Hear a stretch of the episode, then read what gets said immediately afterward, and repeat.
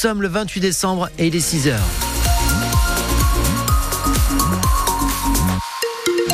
Circulation, rien à signaler. Trafic fluide, trafic normal. Pour les trains, pas de soucis. Ils sont à l'heure, en tout cas sur le tableau d'affichage et pour le moment. Salam Daoui pour la météo aujourd'hui. Pas beaucoup de soleil. Hein. Non, c'est même nuageux pendant toute la journée. Peu de vent et de 10 à 14 degrés pour les températures maximales.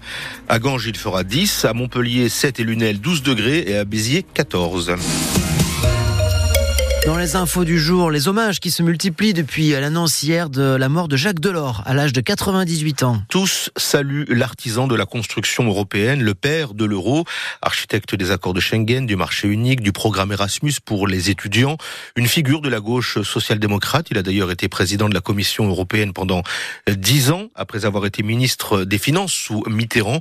Le député de l'Hérault, Patrick Vignal, se souvient d'un homme modeste, austère, non sectaire. Pour Harold Delga, la présidente de région. Delors, c'était l'exigence intellectuelle, l'amour républicain et l'intransigeance politique.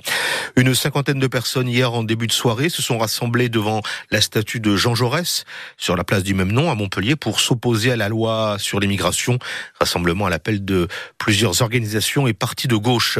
Après des cas d'infections alimentaires, la préfecture de la Gironde interdit temporairement la pêche, la récolte et la vente de tous les coquillages du bassin d'Arcachon des analyses révèlent la présence d'un virus qui peut provoquer des gastroentérites. Pas de cas graves pour le moment.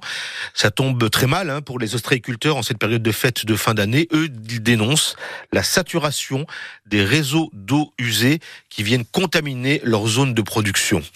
Une interpellation assez mouvementée avant-hier à Montpellier sous la supervision d'un huissier de justice. L'entrée d'une maison squattée devait être murée, quartier de la Pompignane. C'est un jeune homme de 23 ans qui l'occupait. Il a commencé à proférer des menaces. Pareil quand les policiers sont arrivés. Il en a même blessé l'un d'eux à la tête avec un morceau de verre. L'association anticorruption Anticor dénonce le non-renouvellement de son agrément par le gouvernement, un refus qui n'a pas été motivé. Nous sommes bien conscients que nos actions contre la corruption agacent profondément. C'est le commentaire de l'association hier. Le référent dans l'Hérault, qui est aussi administrateur national d'Anticor, parle de déni de démocratie et annonce que la décision va être contestée devant la justice administrative. L'invité du 6-9 ce matin, Nicolas Gaube, qui était en lice pour être désigné meilleur prof du monde. Il a été jusqu'en finale hein, d'un concours international, le Global Teacher Prize, qui récompense les méthodes d'enseignement innovantes.